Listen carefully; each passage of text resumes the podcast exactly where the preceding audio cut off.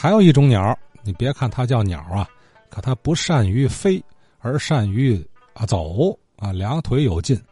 正所谓天鹅地宝，听了张显明明老昨天聊到这个天鹅地宝，啊，杨世山杨先生也说几句他听说过的情况。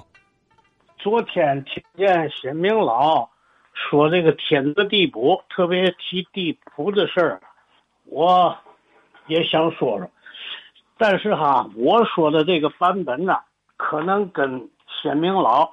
那个版本有不一样的地方，天鹅地补啊，只有在比较大的水面上才有。我在六十年代的时候就听大港的人们讲啊，天鹅地补。当时知道天鹅，不知道这地补什么。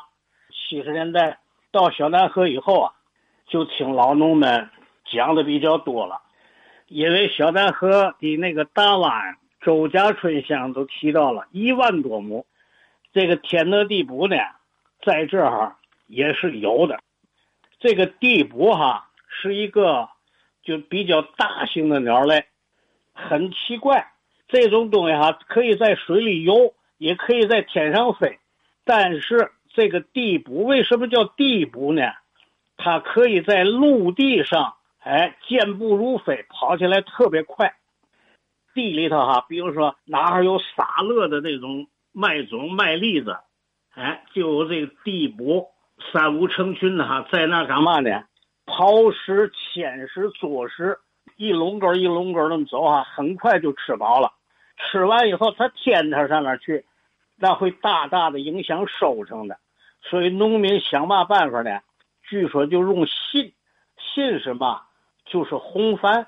和点石灰或者和点草木灰，把这个药撒在里头，拌到麦种里头，再播种，哎，就能治这个地补。这地补呢，它也能在水浅水的地方觅食。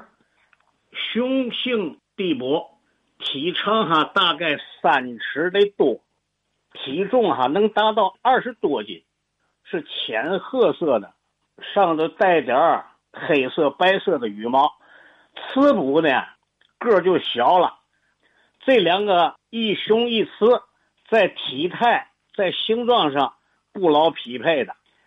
它有一个特殊的习性：春天这个鸟的发情期，雄鸟用老农的话说，铁弄的那个母的地补跟前啊，铁蹦的了。全身的羽毛都起，哎，围着那个母鸟啊，滴溜溜溜溜乱转，变换着各种姿势，叫铁蹦子了嘛。实际那是跳舞蹈。那个尾部的那个羽毛可以像孔雀那样开屏的那种样子，羽毛一翻起来哈，很好看，好几种颜色。老农啊还说一句，对有些人有些事儿说，你这是地补。细母，光露你那个花里屁股了。但是这个鸟，它一旦交配成功，雌雄就分离了。那个雄鸟就再也不理会这个雌鸟了，哎，形同陌路，一边自己吃喝玩乐，对这个孵化小鸟，对这个带领小鸟喂食小鸟，那是不闻不问。跟大雁比，这个地补就完全是一个。极端不负责任的，所谓鸡有五德，雁有五常。五常什么？仁义礼智信。大雁哈，基本上都能占，恪守一夫一妻制。哎，两个人呢长期厮守，打来时一口一口的喂这个孵化的那只鸟，所以看着是亲亲热热。这就是大雁的什么仁义礼智信。相比呢？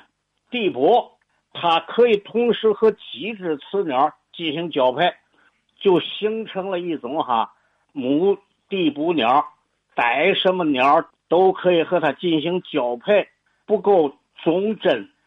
哎，怎么就把它和这个过旧社会那个妓院里的那个老鸨子联系上了？据说六十年代就已经很少见着这种鸟了。这种鸟哈。也是一种候鸟，但是它飞得不远。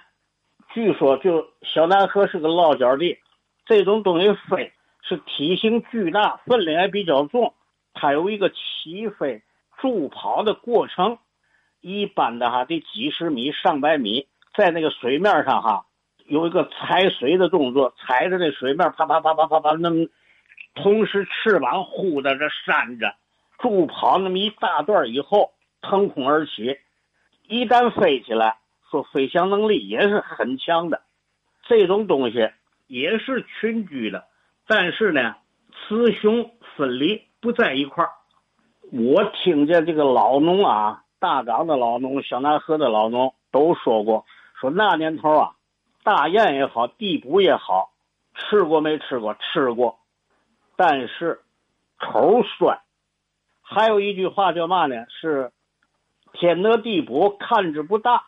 大铁锅里招不下，怎么办？把它切割开来。你像肉厚的地方，剁吧剁吧？包饺子吃，包饺子吃还是无比的鲜美的。